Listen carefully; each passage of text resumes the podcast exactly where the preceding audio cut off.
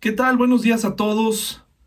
Vamos a estudiar la palabra de Dios esta mañana, no, sin antes mandar un saludo a nuestros hermanos que están enfermos, que están batallando con esta enfermedad. Eh, le pedimos a Dios que pronto podamos salir de esto y para eso tendremos que confiar en Él y tener que todos los que estén en posibilidades de acceder a una vacuna en su momento, creo que tenemos que hacerlo. Es parte también de amar al prójimo, ¿verdad, hermanos? Sin embargo, esto sigue siendo un asunto voluntario. Hermanos, un saludo a Juan Luis, quien se encuentra hospitalizado. Nuestros pensamientos, nuestras oraciones van dirigidas a él, a su esposa, a sus hijas, eh, para que pronto pueda salir de ahí eh, Juan Luis y pueda estar nuevamente entre nosotros. También, hermanos, les pido que sigamos orando por los que están convaleciendo, los que tienen algunos síntomas, entre ellos pues está ahí mi tía Grace, les pido de sus oraciones para que pronto pueda superar esta enfermedad. Tenemos a la tía de Patty que también se encuentra eh, eh, hospitalizada. Eh, parece que ha habido buenos avances en su salud en esta semana y eso son buenas noticias. tanto Juan Luis como ella se encuentran estables, entonces sigamos pidiendo para que pronto podamos verlos. Y hermanos, pues eh, sigamos adelante, no tenemos otra, tenemos que confiar a Dios porque en Dios lo tenemos todo, tenemos que confiar. Este es el momento, hermanos, de la verdad para los cristianos en el mundo. Es el momento de la verdad, es el momento para confiar, para dejarnos caer en su voluntad, para tener confianza en el futuro a pesar de las circunstancias. Es momento de dejarnos caer en lo que hemos aprendido, en lo que se supone que estudiamos, eh, cada domingo. No es momento para pánico, no es momento para volver atrás, es momento de confiar. Así que les invito a todos a permanecer eh, bien afirmados en su fe, bien cimentados en el poder de nuestro Señor Jesucristo. Y quiero agradecer también, aprovecho para agradecer a todas estas personas que se han suscrito últimamente al canal, eh, las vistas han aumentado, les agradezco mucho. Este canal es temporal y como lo he dicho desde el principio, primariamente, primordialmente va dirigido a los miembros de la iglesia acá en la ciudad de Querétaro. Eh, los que nos reunimos en esta iglesia. Sin embargo, tú que nos has hecho favor de escucharnos o de suscribirte a este canal, te agradezco mucho, te mando un fuerte abrazo. Eh, este canal, en cuanto podamos reunirnos, desaparecerá porque estoy convencido que el pastor debe quedarse en su iglesia, ¿verdad? Y debe ser influencia para su comunidad, para su ciudad, para su iglesia. Y aunque YouTube y otras plataformas son una herramienta de grande bendición, me parece que no debemos eh, eh, formar o tener nuestros esfuerzos en eh, ser famosos en las redes sociales o en, o en ser parte de, de, esta gran oferta de predicadores, porque en este momento de pandemia tiene sus ventajas al no poder reunirnos, al menos nosotros como iglesia hemos decidido no reunirnos aún. No tenemos prisa, queremos evitar cualquier contagio, cualquier brote.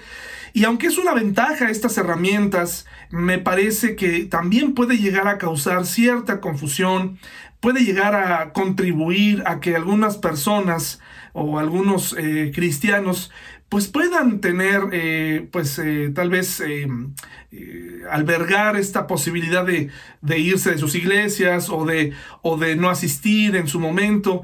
En fin, mis mejores deseos para todos aquellos que escuchan y que están suscritos al canal. Un gran abrazo. siempre debemos darle la prioridad y la oportunidad de ser enseñados y que nos enseñe el pastor local de nuestra iglesia. Eh, te agradezco mucho. Eh, si tú supieras, eh, si tú me conocieras, sabrías lo imperfecto que puedo llegar a ser como persona, como pastor, como cristiano. Y es por su gracia que me permite llegar a ti, a tu casa, a través del mensaje de la palabra de Dios. Y le pido que hoy puedas ser edificado con su palabra. Así que te agradezco mucho tu suscripción y le pido a Dios que también tú puedas salir eh, pronto de esta situación, de esta pandemia mundial y que te encuentres con salud. Y para la iglesia, bueno, pues para la iglesia eh, que estamos en busca de nombre, hasta ahora llamada Elim, aquí en la ciudad de Querétaro, pues necesitamos seguir adelante, tenemos retos por delante, se han integrado familias a nuestra iglesia a través de este medio vienen buscando iglesia y nos da gusto. Eh, así que le pido a Dios que pronto todos podamos estar reunidos en este nuevo templo que no hemos tenido oportunidad de estrenar aún, que nos está esperando y que juntos hemos ido poniendo nuestro granito de arena para edificarlo. En este momento nos encontramos en una etapa eh, de un poco de, eh, de receso o de espera. Vamos lentos porque no tenemos los recursos eh, todavía no hemos llegado a la meta que nos hemos trazado. Entonces, sigamos adelante, eh, preguntemos cómo podemos ayudar y concluyamos esta obra para nuestro, nuestro Dios. Eh, sin más que decir, vamos a estudiar la palabra de Dios en Proverbios 6. Proverbios 6, hermanos, vayamos allá. Hay algunos títulos que ustedes encuentran en sus Biblias. Estos no fueron inspirados por Dios. Son libros que algún teólogo o que el editor de esta Biblia o de su Biblia eh, le pusieron eh, en cada uno de, los, de las divisiones de las clasificaciones de los proverbios. Entonces encontramos, por ejemplo, en la nueva traducción viviente, en el título de mi Biblia, dice lecciones para la vida diaria. Y es interesante que eh, es verdad, o sea, se nos está dando indicaciones prácticas, eh, no nos está dando conocimiento por conocimiento. Hoy tenemos un grupo de cristianos deseosos de saber, de conocer, de estar en institutos bíblicos, de comprar libros, lecturas de todo tipo, eh, de profecía, de los últimos tiempos, de apologética, de doctrina. Está muy bien. Eh, y eso forma parte de nuestra vida cristiana. Pero, ¿qué hay de, las eh, eh, herramientas prácticas y del conocimiento práctico? Todo aquello que desde ya terminando yo de grabar tengo que ir a practicar con mi familia lo que he aprendido. No sirve de nada. Ese es el gran fracaso del cristiano, hermanos. Podemos tener mucho conocimiento en muchas cosas, pero si no lo llevamos a cabo, si no obedecemos, no sirve de nada. Entonces hoy tenemos que estar atentos a lo que nos dice Proverbios, a lo que nos dice Dios a través de Salomón. Hoy tenemos una enseñanza que va a involucrar un poco al padre de Salomón, en este caso, el famoso rey David. Voy a leer todo eh, Proverbios 6 y síganme ahí y después voy a irles explicando cómo, en dónde nos vamos a centrar en el estudio. Dice así, Hijo mío, si has salido fiador por la deuda de un amigo o has aceptado garantizar la deuda de un extraño, si quedaste atrapado por el acuerdo que hiciste y estás enredado por tus palabras, sigue mi consejo y sálvate, pues te has puesto a merced de tu amigo. Ahora, trágate tu orgullo, ve y suplica que tu amigo borre tu nombre no postergues el asunto, hazlo enseguida, no descanses hasta haberlo realizado. Sálvate como una gacela que escapa del cazador, como un pájaro que huye de la red. Y luego viene esto es la primera parte. Y luego viene otra parte. Tú, holgazán, aprende una lección de las hormigas. Aprende de lo que hacen y hazte sabio. A pesar de que no tienen príncipe, ni gobernador, ni líder que las haga trabajar, se esfuerzan todo el verano juntando alimento para el invierno. Pero tú, holgazán, ¿hasta cuándo seguirás durmiendo? ¿Cuándo despertarás? Un rato más de sueño, una breve siesta, un pequeño descanso, cruzado de brazos, entonces la pobreza te asaltará como un bandido. La escasez te atacará como un ladrón armado. Aquí viene otra, otra parte. ¿Cómo son las personas despreciables y perversas? Nunca dejan de mentir. Demuestran su engaño al guiñar con los ojos, al dar golpes suaves con los pies o hacer gestos con los dedos. Sus corazones pervertidos traman el mal y andan siempre provocando problemas. Sin embargo, serán destruidos de repente, quebrantados en un instante y sin la menor esperanza de recuperarse. Aquí viene otra parte. Hay seis cosas, seis cosas que el Señor odia. No, son siete las que detesta. Los ojos arrogantes, la lengua mentirosa, las manos que matan al inocente, el corazón que trama el mal, los pies que corren a hacer lo malo, el testigo falso que respira mentiras y el que siembra discordia en una familia. Hijo mío, obedece los mandatos de tu padre y no descuides la instrucción de tu madre. Guarda siempre sus palabras en tu corazón, átalas alrededor de tu cuello. Cuando camines, su consejo te guiará. Cuando duermas, te protegerá. Cuando despiertes, te orientará. Pues su mandato es una lámpara y su instrucción es una luz. Su disciplina correctiva es el camino que lleva la vida. Te protegerán de la mujer inmoral, de la lengua suave, de la mujer promiscua no codicies su belleza, no dejes que sus miradas coquetas te seduzcan, pues una prostituta te llevará a la pobreza, pero dormir con la mujer de otro hombre te costará la vida. ¿Acaso puede un hombre echarse fuego sobre las piernas sin quemarse la ropa? ¿Podrá caminar sobre carbones encendidos sin ampollarse los pies? Así le sucederá al hombre que duerme con la esposa de otro hombre, al que la abrace no quedará sin castigo. Tal vez haya excusas para un ladrón que roba porque se muere de hambre, pero si lo atrapan deberá pagar siete veces la cantidad que robó, aunque tenga que vender todo lo que hay en su casa. Pero el hombre que comete adulterio es un necio total porque se destruye a sí mismo. Será herido y deshonrado, su vergüenza no se borrará jamás, pues el marido celoso de la mujer se enfurecerá y no tendrá misericordia cuando se cobre venganza, no aceptará ninguna clase de compensación, ni habrá suma de dinero que lo satisfaga. Vamos a estudiar dividiéndolo de la siguiente manera. Como lo dice el título, son lecciones para la vida diaria. Me parece que de los versículos 1 al 5 nos está hablando acerca de la importancia de no quedar atados eh, a través de una deuda, algo así como ser fiadores o avales de alguien. Eh, tenemos que examinar muy bien lo que nos dice aquí. Aquí no está hablando de tal vez prestarle a alguien dinero o de ofrendarle a alguien dinero. Está hablando de ser fiadores, es decir, ponernos eh, como avales o eh, juntarnos para garantizar que esa persona pagará una deuda. Me parece la urgencia que nos hace Salomón aquí es ten cuidado, no te apresures en meterte en este tipo de problemas. Usted sabe, yo sé, en cuántos problemas nos mete el hecho de dar o nosotros firmar por alguien más, porque aunque conozcamos a esa persona, yo me he encontrado tristemente con problemas eh, en familia, eh, con familiares, eh, familias que han terminado en pleito, que dejan de hablarse, que llegan a odiarse, porque en su momento un familiar les ayuda y de pronto este familiar que ayuda de buena fe ha sido defraudado.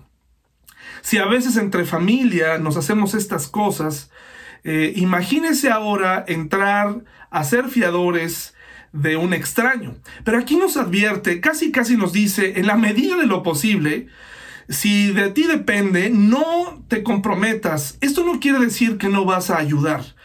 Quiero hablarte desde el corazón, hermano y hermana. A mí me han ayudado en el pasado muchas personas. En el pasado he pedido prestado, pero también he pagado. Es importante pagar lo que debemos. Es importante porque las personas que nos prestan eh, tienen que recibir su pago. Hay ocasiones en las que nos hacemos como que no nos damos cuenta. Esto es una lección práctica para la vida. Tenemos que pagar nuestras deudas y en la medida de lo posible tratar de ayudar de otra manera a aquellas personas que nos piden nuestro nombre para poder hacer algo. A mí me ha dado mucha pena en los últimos años, pero he tenido que decir, no puedo firmar por ti, no puedo firmar esto o aquello. ¿De acuerdo? Aquí, aquí nos está hablando de, en la vida diaria. Si no quieres perder a tu amigo, eh, ten cuidado y no te expongas, ¿verdad? Sal inmediatamente y eh, que borren tu nombre de ahí. Tendríamos que tener un conocimiento, una conversación muy, muy eh, cercana con las personas eh, y tener una confianza muy grande para comprometer nuestro nombre para esto. Aquí nos está dando una lección de sentido común. No nos está pidiendo que no ayudemos, no nos está pidiendo que cuando una persona está en necesidad no le prestemos. Está hablando aquí de tal vez una persona que necesita un préstamo y que esa persona se compromete y que nos necesita para sacar, eh, para seguir adelante con sus planes y que en caso de que esa persona no pague, entonces, ¿qué crees? van a ir contra ti. Esto es algo que ocurre muy a menudo. He visto con tristeza las consecuencias de esto, donde las personas no cumplen sus compromisos. Amigos, familiares, hermanos que desconocen, amigos cercanos, mejores amigos que dicen, pues yo hasta aquí, yo ya no te voy a pagar. Eso no está bien. Por eso dice aquí, antes de que conozcas esa faceta de tu familiar o de tu amigo, mejor no lo hagas. A veces pensamos que ayudamos mediante esta parte de, bueno, yo no te puedo ayudar prestándote dinero, pero te presto mi nombre. Y entonces hacemos que esa persona quede... Eh, eh, le hacemos el favor, pero quedamos mal. Entonces aquí nos dice prácticamente, ten cuidado. Y nos hace la invitación muy interesante, trágate tu orgullo y huye. O sea, es mejor decirle a tu amigo, discúlpame, no puedo, no te puedo prestar mi nombre, no puedo ser tu fiador, no puedo ser tu aval, quita mi nombre de ahí porque es triste, pero cuando llegue el cobrador, cuando llegue esta persona a la que se le debe, esa persona no va a tener misericordia, sencillamente se cobrará lo que se debe. Esto de las deudas es un problema con lo que todo mundo hemos batallado. Tenemos que tratar de resolver nuestros problemas financieros por nuestra cuenta. Sin embargo, yo le doy gracias a Dios por las personas que en el pasado han entrado a ayudarnos, ayudarme en lo personal, ayudar a mi familia. Les agradezco mucho por esta labor y tenemos que, si tienes ese, si le debes a alguien, tienes que pagar. No hagas como que ya lo hiciste, acláralo, porque el asunto del dinero es muy delicado. Número dos, habla de los perezosos. Y es muy interesante y la, frase clave que yo descubro aquí, que me gusta mucho, es ¿cuándo despertarás? ¿Cuándo despertarás? Si está hablando de un perezoso, si está hablando de un holgazán, está hablando de alguien, incluso se nos pone un ejemplo del mundo animal, y se nos dice, mira las hormigas, no necesitan que alguien les diga lo que tienen que hacer para hacerlo. Ellas trabajan en conjunto y en equipo. Algo que está pasando hoy en día, eh, o que queda muy evidente en la vida, sobre todo de los varones, en esta época en donde los roles están desapareciendo, en donde esta sociedad nos está invitando a que los hombres y las mujeres eh, tengamos roles indistintos, lo cual tiene sus desventajas, porque según la Biblia, nosotros como hombres tenemos en nuestras responsabilidades eh, la, eh, la prioridad debería ser mantener a nuestra familia. Y se nos olvida esta responsabilidad. Eh, y aquí sale a la luz cuando un hijo fue demasiado consentido, cuando recibió todo de sus padres. estoy hablando de un varón, no sabe qué hacer, no sabe qué, qué gastos hay. Eh, hay tristemente muchas historias de fracaso en los matrimonios donde el esposo no llega a comprender su labor como papá, como jefe de hogar. Y esto no tiene nada que ver con machismo. Eh, yo estoy a favor de que las mujeres tomen sus lugares donde les corresponde la sociedad. De acuerdo, yo no tengo problema. Eh, mi jefa, casi nunca he tenido jefes hombres en mi vida. Eh, actualmente eh, tengo eh, mi jefa en mi trabajo, es, una mujer más joven que yo y es muy capaz y excelente. No tengo ningún problema de estar bajo las órdenes de una jefa. Estoy hablando aquí en el hogar. Por algo Dios ha puesto roles y por algo Dios nos ha, nos ha dicho, esto es lo que te corresponde a ti. Pero esta vida de esta nueva generación, donde el hombre se desentiende de manera increíble, cuando atraviesan en el divorcio, este, esta amnesia que le da a los hombres de no querer pagar las pensiones es vergonzoso, es asqueroso, es, es terrible cuando un hombre se le tiene que estar recordando o cuando un hombre está usando artimañas legales para no pagar lo que le corresponde a sus hijos. Es una vergüenza, habla muy mal de ti como varón. Y cuando estás casado, pero no estás proveyendo para tu casa, esto es algo que en el Nuevo Testamento también se menciona, ¿no?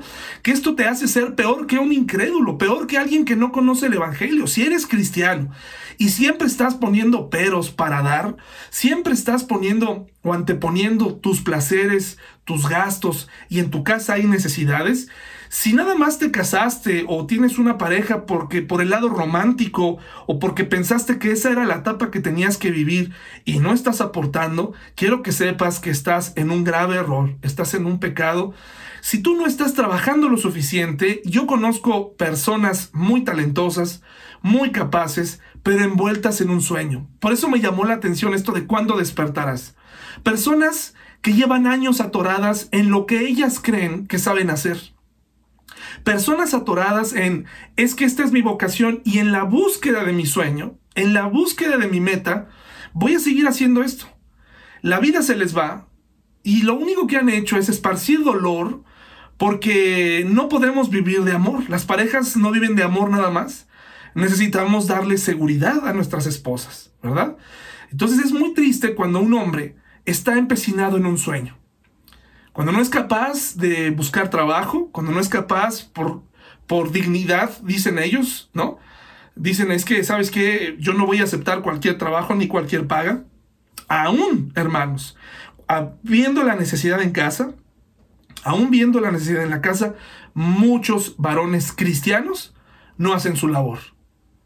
Eh, quieren eh, traer la educación mala que les dieron en el hogar, eh, la quieren traer ahora a su nueva casa y en esa educación pues aprendieron que ellos eran los reyes, que nada más tenían que estirar la mano y que, y que sus esposas y sus hijos tienen que vivir pues ahí de, de caridad. No, hermano, tienes que aprender a aportar para tu casa. No te conviertas en un holgazán. Tendrás que aceptar el trabajo que tenga que ser con tal de traer a la casa. No sirve de nada que tú vengas y me digas, es que yo estoy en la iglesia, es que yo canto, es que yo oro. No, hermano, no sirve de nada. Si tú no provees, si tú no estás eh, dando esa estabilidad y, y no se ven intenciones de cambio, estás en un error. Dice la Biblia que eres peor que un incrédulo, peor que alguien. O sea, no sirve de nada esos esfuerzos porque tienes que cumplir tu responsabilidad primaria para con tu familia y con tu esposa. ¿De acuerdo? No salgas ahora si estás viendo la necesidad, eh, como hay algunos que dicen, es que no acepté este trabajo porque se trabaja en domingo. Y primero es el Señor. No, no salgas con eso, hermano, por favor. Eso, eso, eso es un pretexto bajo. No, no, no, no, hermano. Si hay necesidad en tu casa, y el trabajo implica que vas a tener que ser mesero, vas a tener que hacer un trabajo tal vez de esos llamados menores que son muy dignos, tendrás que hacerlo, hermano, porque hay necesidades en el hogar. Eso es algo que hoy en día se está perdiendo mucho. En las películas, la figura del varón se está convirtiendo en una figura pusilánime. Si bien, si bien vivimos en un mundo machista, es verdad, y tenemos que cambiar esos rasgos en nosotros, no quiere decir que no vas a ser un líder, no quiere decir que no vas a ser un proveedor. No puedes echarle el pretexto al pasado. Tienes que salir adelante. Incluso tendrás que renunciar a algunas de tus sueños con tal de cumplir con lo que te corresponde. Escúchame bien, hermano cristiano. A ti te corresponde mantener a tu familia. A ti y a mí nos corresponde. A nadie más. No a tus padres, no al gobierno, a ti, hermano. Por favor, ¿cuándo despertarás?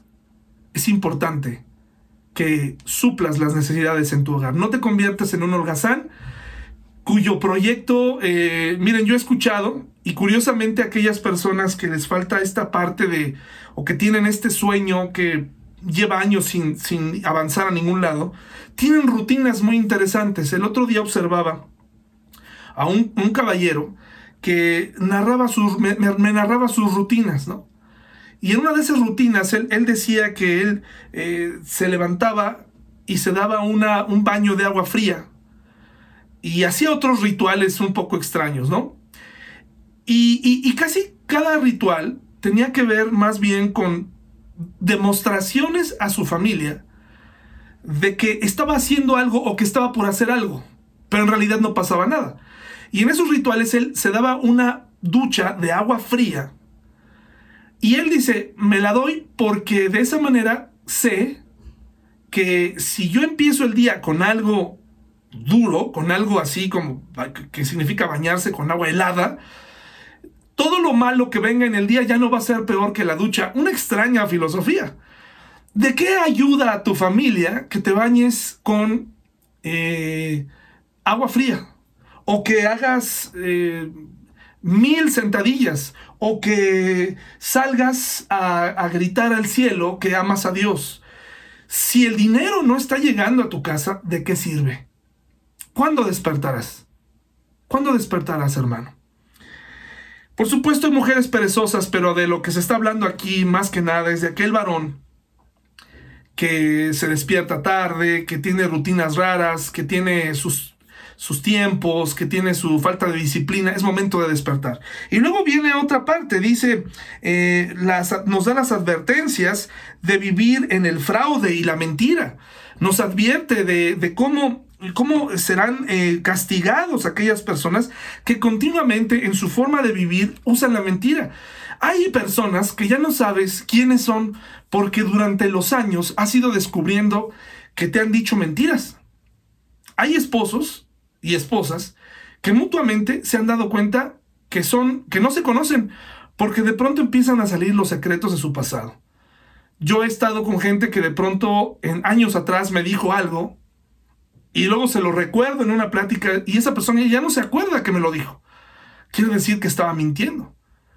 Entonces, e, e, el hacer de nuestra vida constantes mentiras, ocultar la verdad, hablar a medias, en esta época se ha dado mucho eso de no platicarle a, demás, a los demás si me siento mal, no reportar si tengo síntomas de COVID o si me enfermé. Conozco personas que dicen, es que si me enfermo, yo no pienso decir, qué irresponsables, ¿no? O yo no pienso decir ni pienso hacerme una prueba de salida para saber si ya no lo tengo, ¿no? Son, somos irresponsables. Eh, usamos la mentira y nos advierte aquí de las consecuencias. Y, me voy a saltar, eh, luego dice, me voy a saltar una parte donde quiero hablar más eh, este día. Dice en, la, el del versículo 20 al 29, nos habla que tenemos que nuevamente recordar el consejo de nuestros padres, eh, tomar en cuenta lo que nuestros padres nos han dicho.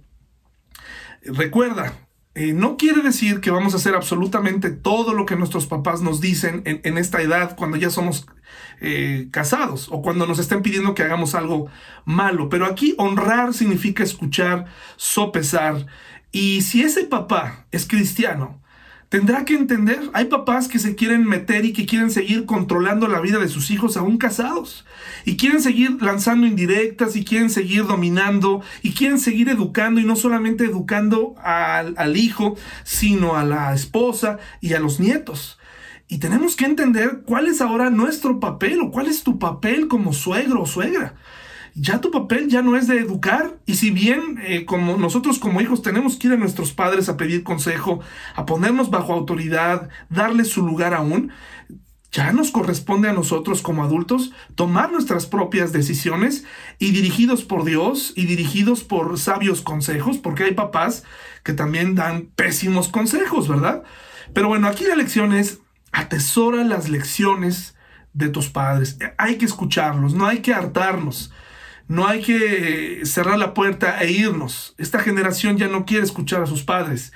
Pero también le pedimos a los padres que por favor recuerden que fueron jóvenes y que hagan un lado el control y que hablen desde la sabiduría de Dios y que si no tienen un consejo que dar, eh, pues que no lo den. Eh, que si, que, si, que si ya se pusieron a analizar bien las cosas, que tengan también cuidado en lo que dicen, porque la Biblia también dice que no, hagamos, no hagan enojar a, sus hijos, ¿no? que no los exasperen. Y hay papás que continuamente están tratando de retar a sus hijos, diciéndoles cosas hirientes, eh, hablándoles como si ellos no fueran cristianos.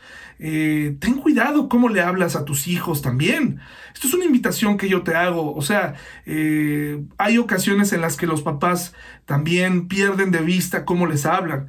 Eh, que la menopausia, que la andropausia, que todas estas cosas que los padres o los adultos comenzamos a experimentar, no sean pretexto para despedazar a tus hijos. Fíjate, le estás hablando a tus hijos, le estás hablando a tu esposo, a tu esposa por favor, fíjate cómo hablas, papá, mamá, adulto, viejito que, que das consejos. Fíjate bien antes de hablar porque eh, necesitaremos ir a ti y necesitaremos consejos. Y si vas a manipular y si vas a decir cosas eh, hirientes para chantajear, para hacer que tu hijo o tu hija cambien de opinión para donde tú crees que es, creo que no es tampoco por ahí. Nos invita del versículo 20 al 29 a pensar en el consejo y que tengamos que hablar sobre esta importancia de tener mucho cuidado eh, sobre eh, para evitar las consecuencias del adulterio y de la inmoralidad sexual. Hay solución para el adulterio, hay perdón.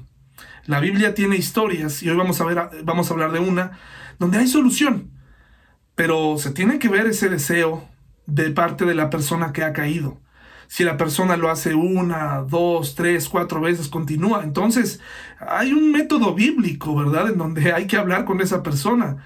Pero aquí estoy hablando de una persona que recurrentemente está cayendo. Y una persona que comete un error, de, esa, de, de eso a veces no se puede recuperar. Y son muchas secuelas. Una persona que cae en una dinámica de adulterio, eh, primero tiene que entender que las cosas no se van a arreglar de la noche a la mañana. Número uno que requiere tiempo. Tu esposa, tu esposo, si tú caíste, requiere tiempo. Y eso lo tienes que entender. No quieras ahora enojarte. Tienes que ganarte la confianza otra vez. Y por otro lado, la persona que fue engañada, la persona que fue lastimada, tiene que entender que tiene que perdonar. Que llegará el momento en donde si son cristianos habrá que perdonar o bien tendrán que optar por tomar alguna otra decisión, pero no pueden vivir todo el tiempo eh, echándose la bolita, ¿verdad? Echándose la culpa. No puede ser así. Si vas a perdonar, entonces quédate y olvida el tema y pídele a Dios que te sane. Y si no vas a perdonar, quiero que sepas que el adulterio es una de esas opciones que la Biblia nos da para tomar una decisión y eh, separarse, ¿verdad? Eh, pero tienes que decidirte, porque hay parejas que se quedan y entonces castigan por siempre a su cónyuge. Lo castigan por siempre con todos los reproches del mundo y creo que eso también está, está mal, porque tú no debes convertirte en el Señor de esa persona. Si esa persona se arrepintió y tú lo perdonaste, perdona y déjaselo a Dios y sigue adelante con tu matrimonio, porque Dios lo puede restaurar. Pero si no puedes hacerlo, entonces toma una decisión para que entonces puedas hacer tu vida y puedas seguir adelante en tu vida cristiana y, puedes, eh, según la Biblia, tomar esta decisión, que siempre será la última opción. El divorcio siempre será la última, la última opción. Pero está ahí. Bueno, y por último, hermanos, quiero hablarles, y aquí es donde me voy a tomar más tiempo, sobre eh, lo que dice aquí, eh, en específicamente los versículos 16 al 19. Eh, se los voy a repetir. Dice, hay seis cosas que el Señor odia.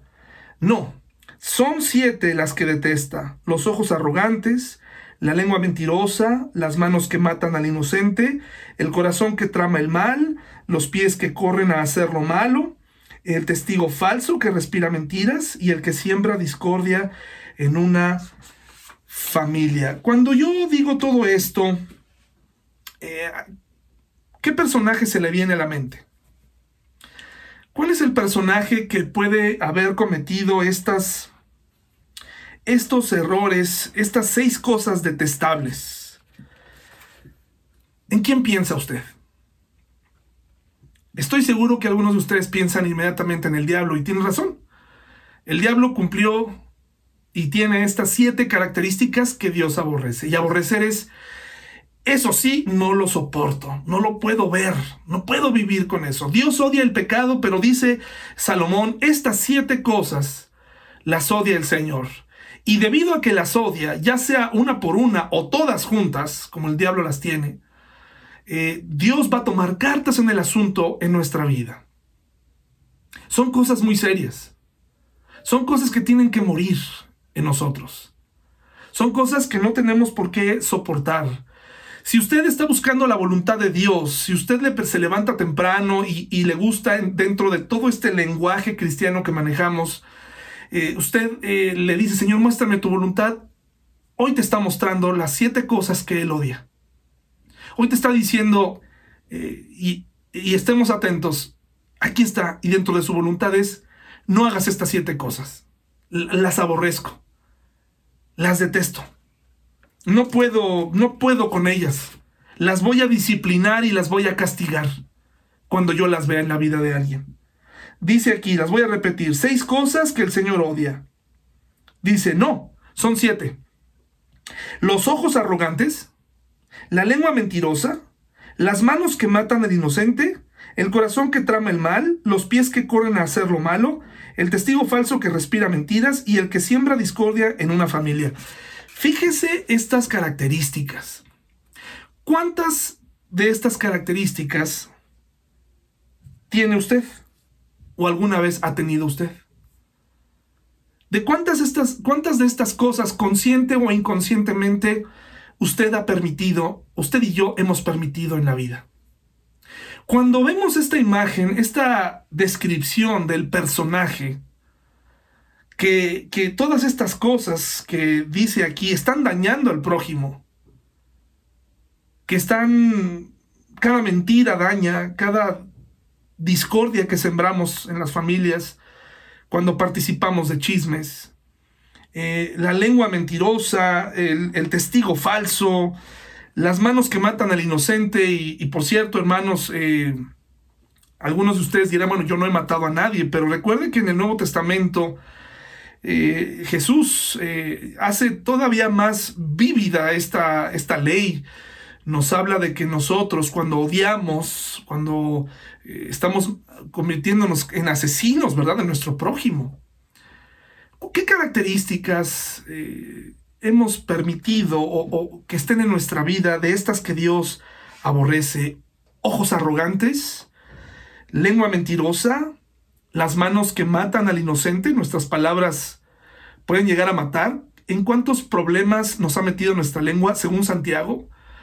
Eh, y lo peor es que a pesar de que sabes el daño que hace tu lengua, y mi lengua, seguimos haciendo daño con ella. A pesar de, escuchar tantas veces y estar conscientes del daño que hace la lengua, seguimos lastimando con ella.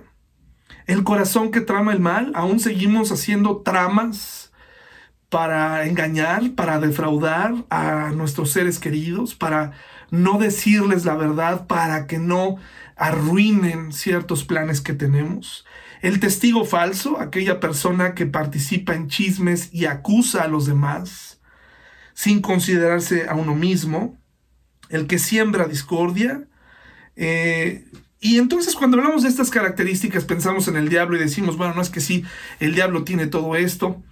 Eh, pero yo quiero hablarte hoy de un personaje eh, muy relacionado a Salomón y fue su propio padre. Fíjate lo que dice el primero de Reyes 2, del versículo 1 al 4. David eh, se está despidiendo de Salomón. Eh, empezamos, a, empezamos a primero de Reyes hablando de, un David, el rey David, el rey más famoso. Em, lo vemos eh, desgastado, ya anciano.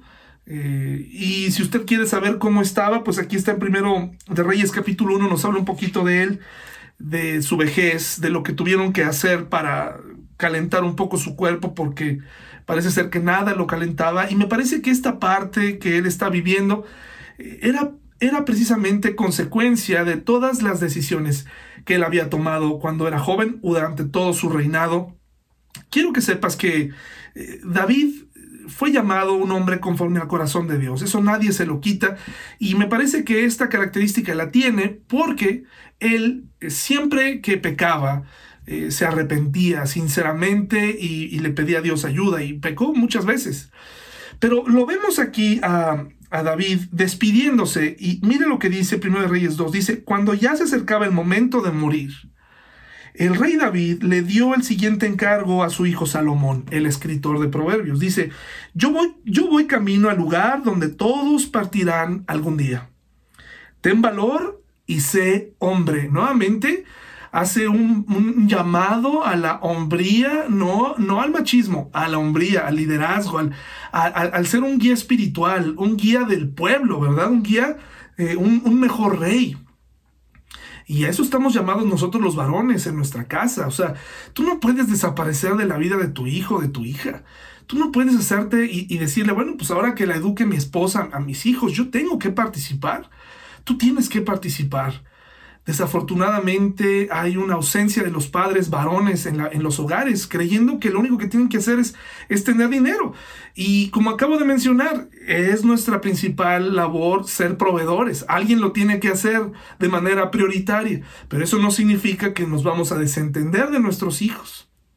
mucha gente coincide, muchos grandes hombres, famosos, célebres, que han tenido hijos, les han preguntado, ¿qué harías distinto si pudieras eh, regresar? Y dice, haber estado más tiempo con mis hijos. Si tú eres pastor, estás viendo este, este mensaje, eh, date tiempo para estar con tus hijos. No, no es cierto que Dios te pidió a ti renunciar a tu esposa y a tus hijos por el, por el Evangelio o por, el, o por el mensaje. Tus hijos y tus hijas, tu esposa, te ha seguido a donde has ido. El llamado ha sido para ti y no quiere decir que los vas a ignorar.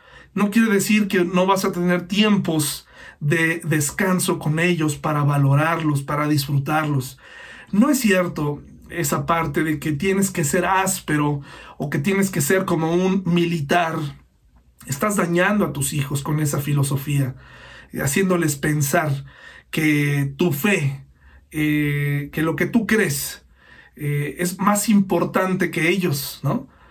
Porque esa fe, esa fe en la que tú y yo creemos, ha cambiado nuestra vida de tal manera que entendemos la importancia de ser cristianos, de haber sido salvos por Él, por su gracia, pero ahora tengo que compartirle a mis hijos de manera prioritaria. Es decir, no nos queda ser amables con las hermanas de la iglesia, las mujeres o con los hijos ajenos y que en tu casa no te conozcan.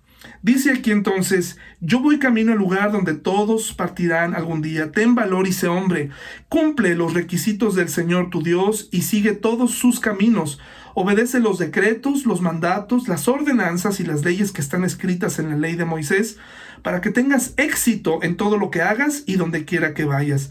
Si lo haces, el Señor cumplirá la promesa que me hizo cuando me dijo, si tus descendientes viven como debe ser y me siguen fielmente con todo el corazón y con toda el alma, siempre habrá uno de ellos en el trono de Israel. Le hace estas recomendaciones a Salomón. Salomón por eso constantemente, seguramente cada vez que escribía, obedece, recuerda las enseñanzas de tu padre, estaba pensando en lo que David le enseñaba, pero estoy seguro que cuando Salomón describe estas siete cosas que Dios aborrece, estaba pensando en un incidente que habían vivido en familia y de donde él, de donde él, pues eh, tuvo, tuvo eh, eh, digamos, fue el segundo hijo, eh, el hijo de, la gracia, eh, después de la gran caída que tuvieron sus padres, en donde me parece que David tiene estas siete características en su vida, en este momento y en esta historia. ¿Tiene tiempo para que se la lea? Si no tiene tiempo, aquí apáguele. Aquí córtele, pero si tiene tiempo, deme la oportunidad de explicarle en qué momento estas siete cosas que Dios aborrece llegaron a la vida de David. La vida de David para mí es una inspiración. Más, más que por lo que haya hecho o por lo que haya logrado, por lo que Dios, eh, por la gracia que Dios tuvo con él. Porque si tuvo gracia con él, a pesar de tantos errores que David cometió, y lo usó y lo llamó un hombre conforme a su corazón, entonces me da esperanza. Y creo que tú y yo podríamos llegar a hacer cosas grandes para Él porque tuvo misericordia de David. En esta historia que te voy a leer ahorita se encuentran las siete cosas que Dios aborrece. Estas siete cosas. Y también te voy a decir cuál fue la consecuencia y cuál fue la disciplina, el castigo de Dios a esto. Por eso Salomón lo tiene muy presente. Y tú dime si no están estas siete cosas, los ojos arrogantes, la lengua mentirosa, las manos que matan al inocente, el corazón que trama el mal, los pies que corren a hacer lo malo, el testigo falso y el que, el que siembra discordia. Esas siete cosas están en esta historia que te voy a leer de terror eh, y nos advierte a ti y a mí que podemos llegar a caer y a tener por lo menos una de estas cosas que Dios aborrece, o incluso poder llegar a todas, llegar a tener todas y vivir las consecuencias de esto. Dice, dame oportunidad en 2 de Samuel 11. Te voy a leer esta historia y ve identificando las siete características que Dios aborrece. En la primavera, cuando los reyes suelen salir a la guerra, David envió a Joab y al ejército israelita para pelear contra los amonitas. destruyeron al ejército amonita y sitiaron la ciudad de Rabá. Sin embargo, David se quedó en Jerusalén. Una tarde, después del descanso de mediodía, David se levantó de la cama y subió a caminar por la azotea del palacio. Mientras miraba hacia la ciudad, vio a una mujer de belleza singular que estaba bañándose. Luego envió a alguien para que averiguara quién era la mujer y le dijeron es Betsabé, hija de Eliam y esposa de Urías el Hitita. Así que David envió mensajeros para que la trajeran y cuando llegó al palacio se acostó con ella. Aquí están los ojos arrogantes. Los ojos arrogantes, eh, hermanos, miran a otros con menosprecio. Los ojos arrogantes eh, piensan que pueden tener lo que ven, ¿sí? O que son más que los demás. A él no le detuvo saber quién, de quién era esposa, no lo detuvo eh, nada, sus ojos se mantuvieron y con esta combinación de lujuria este, y lascivia, mandó traer esta mujer porque él podía hacerlo. ¿Cuántas veces tú te has eh, tomado decisiones porque ante tus ojos eh, tu poder, lo que según tú has logrado, lo puedes hacer? Y lo decides y lo haces. Nadie detuvo a David. Él fue, dio la orden y trajo a esta mujer. Aquí, por favor, deje de pensar, es que ¿qué estaba haciendo Betsabé bañándose este, eh, afuera? Hermanos, esto, esto es polémico. Betsabé no se no se puso a bañarse para que el rey la viera, ¿sí? O sea, no, esto no dice la Biblia, no inventemos responsabilidad en Betsabé. Aquí el rey la mandó llamar y, ella se estaba bañando eh, en algún lugar, en algún desconozco exactamente la arquitectura de ese sitio, eh, pero él se quedó y él, porque pudo, desde el poder, la trajo. Fue una orden del rey. Y así pasa, los ojos arrogantes provienen de una persona que se cree rey o reina. ¿Cuántas mujeres arrogantes hay? ¿Cuántos hombres arrogantes hay? Eh, nos hemos convertido en arrogantes, no queremos ser enseñados, menospreciamos a los demás. Una de las cosas que quiero hablar en los próximos días, en algún miércoles, acerca de la sana doctrina es que la sana doctrina, hermanos, también tiene que ver con cómo miramos a otras iglesias. Yo crecí, hermanos, en una iglesia que no quería tener relación y, era entendible hasta cierto punto con otras iglesias, pero que miraban con arrogancia a otras iglesias. Eh, la sana doctrina tiene que ver también cómo tratamos a los demás.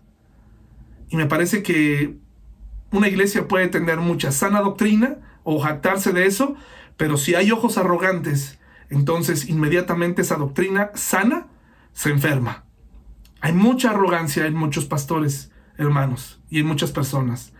Y desde el poder, este hombre, así como tú y como yo hemos decidido, o tenemos un falso concepto de nosotros mismos, decidió traerla. Y luego mire lo que dice.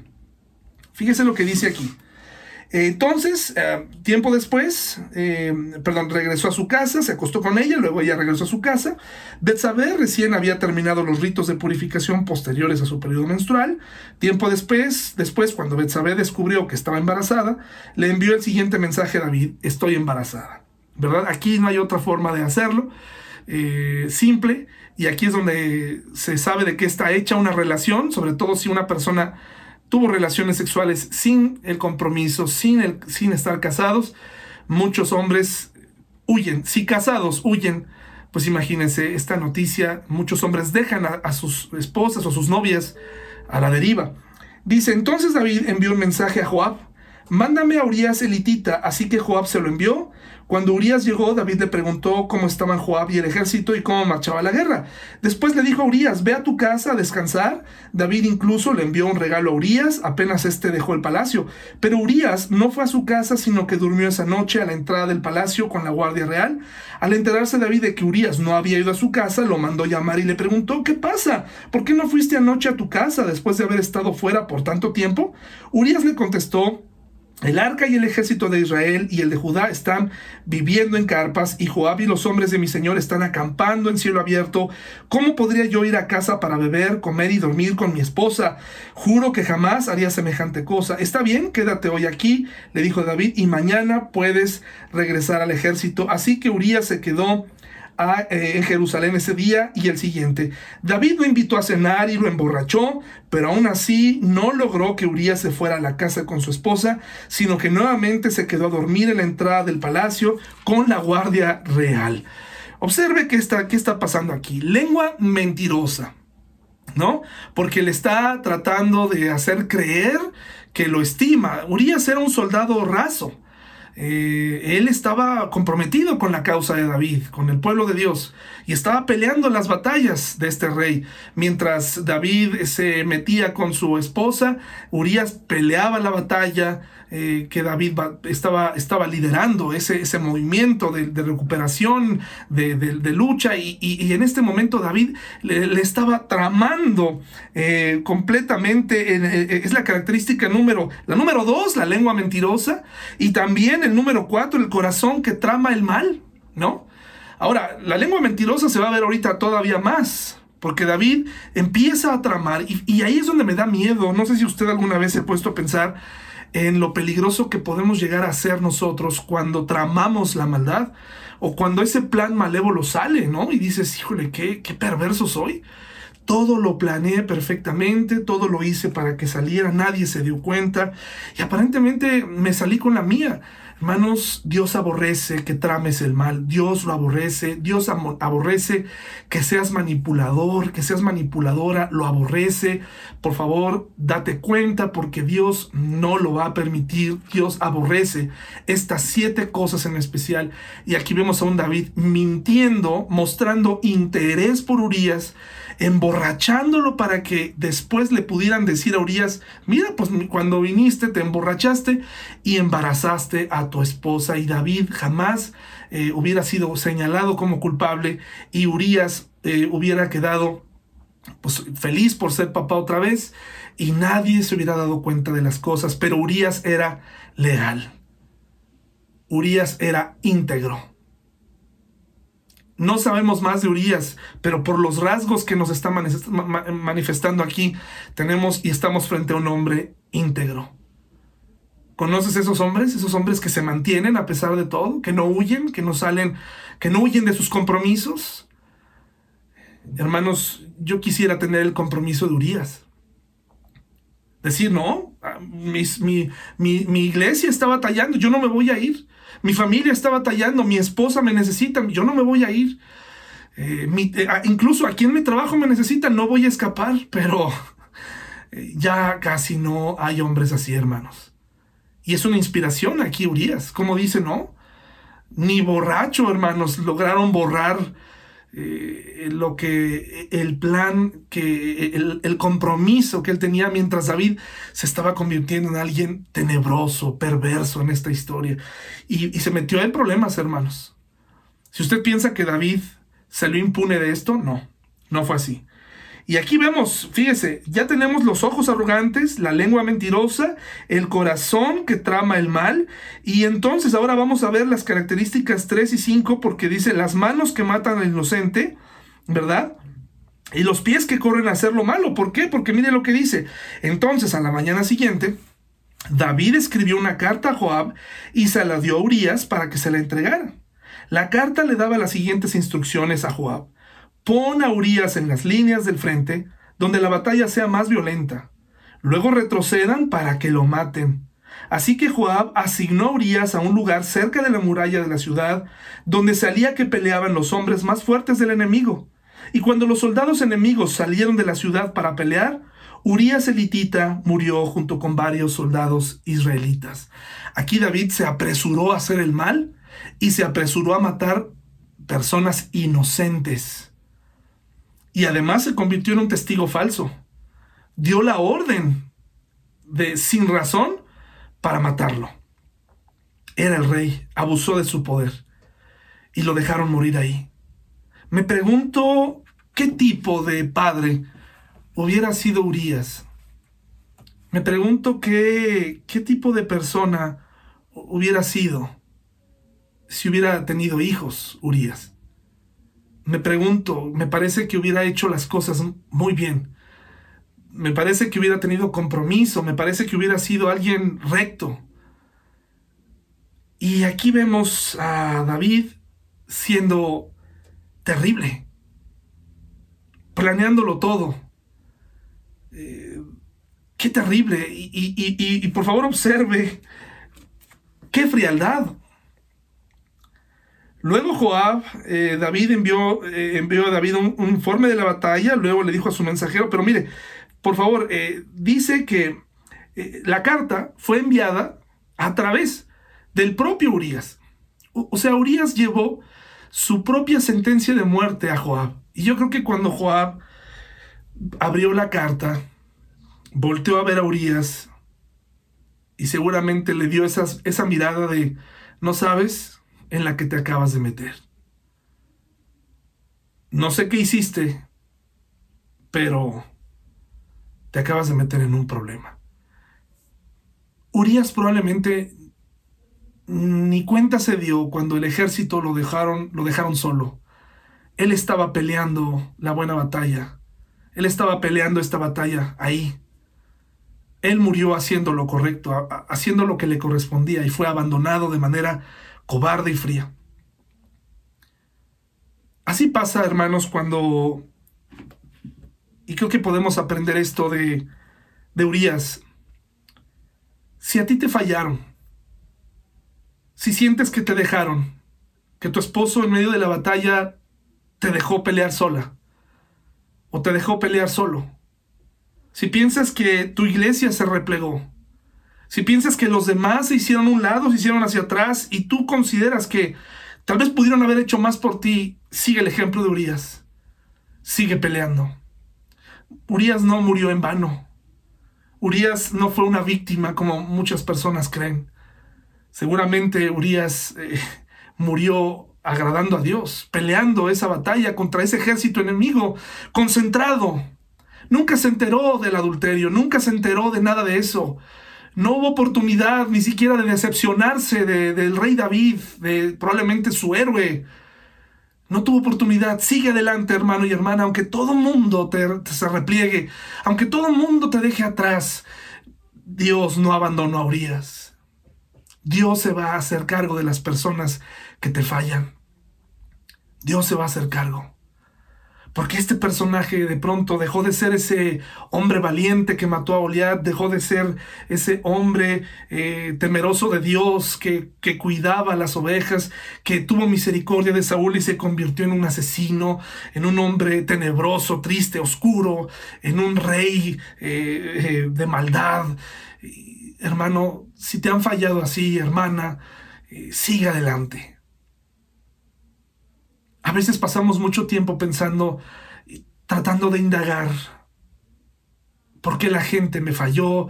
Eh, ¿Por qué se hicieron un lado? ¿Por qué me dejaron morir solo?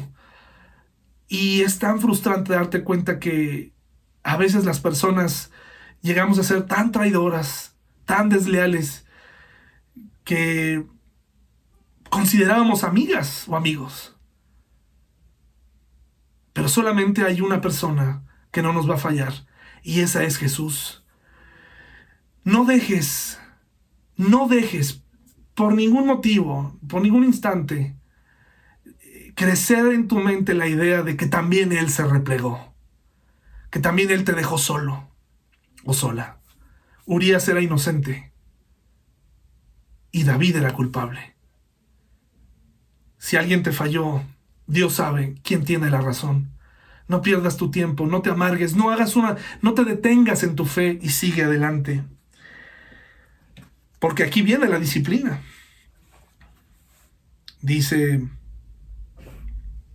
le dijo a su mensajero, informa al rey, todas las novedades de la batalla, pero tal vez se enoje y pregunte por qué las tropas se acercaron tanto a la ciudad.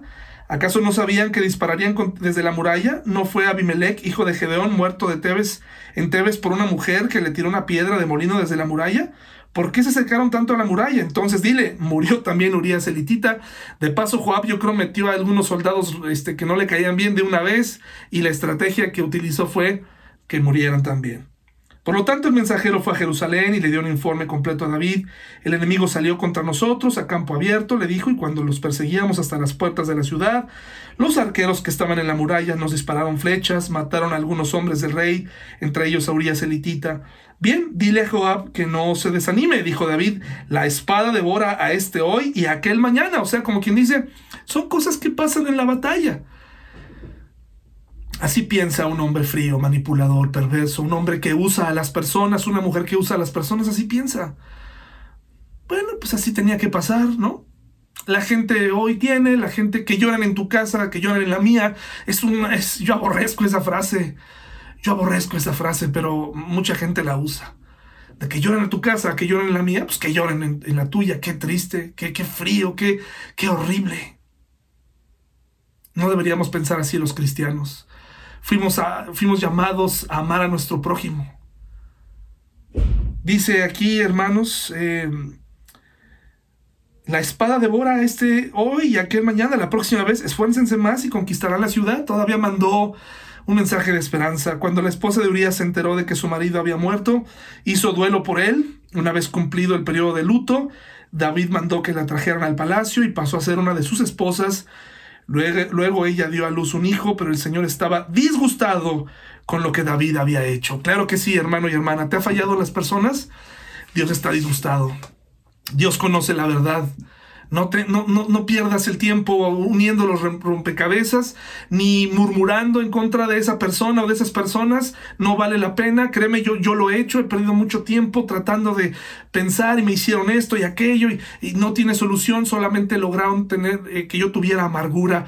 Dios sabía, tú tienes que entender, Dios está disgustado con estas personas. Dios aborrece estas características.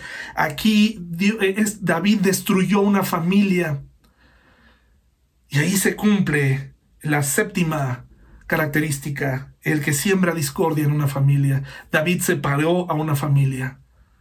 David separó a una familia. Estas siete características estuvieron en este episodio de su vida y, y, fueron viniendo una por una tal vez a lo largo de los años. Quiero alentarte con estas palabras hoy. La gente falla, la gente es traidora, no por eso no la vamos a amar. Amar es un riesgo, pero si te fallaron, sigue adelante en tu fe. Y compórtate como Urias y lucha por la causa y mantente fiel y mantente firme y, ve por la gente y arriesgate por la gente y, da oportunidad a la gente. No te canses de dar oportunidades a la gente. Tú no eres como ellos. Tú no eres como esta gente que habla a las espaldas, como esta gente que traiciona, como esta gente que todo el tiempo está murmurando, como esta gente que se replegó y te dejó morir solo o sola. Tú no eres así, pídele a Dios no estar en esta clasificación, no te conviertas en alguien así. El disgusto de Dios no acabó en un disgusto nada más. Quiero decirte que Dios permitió que el fruto, el hijo producto de este, de este error muriera. Betsabé perdió a su hijo. Y David fue confrontado por el profeta. Lee la historia más adelante. David andaba como si nada hasta que el disgusto de Dios lo alcanzó y le dijo, ¿sabes qué? Aquí se acabó. Aborrezco esto, aborrezco esto que hiciste. Por lo tanto, vas a perder a ese hijo. ¿Qué otra cosa más dura podía recibir David?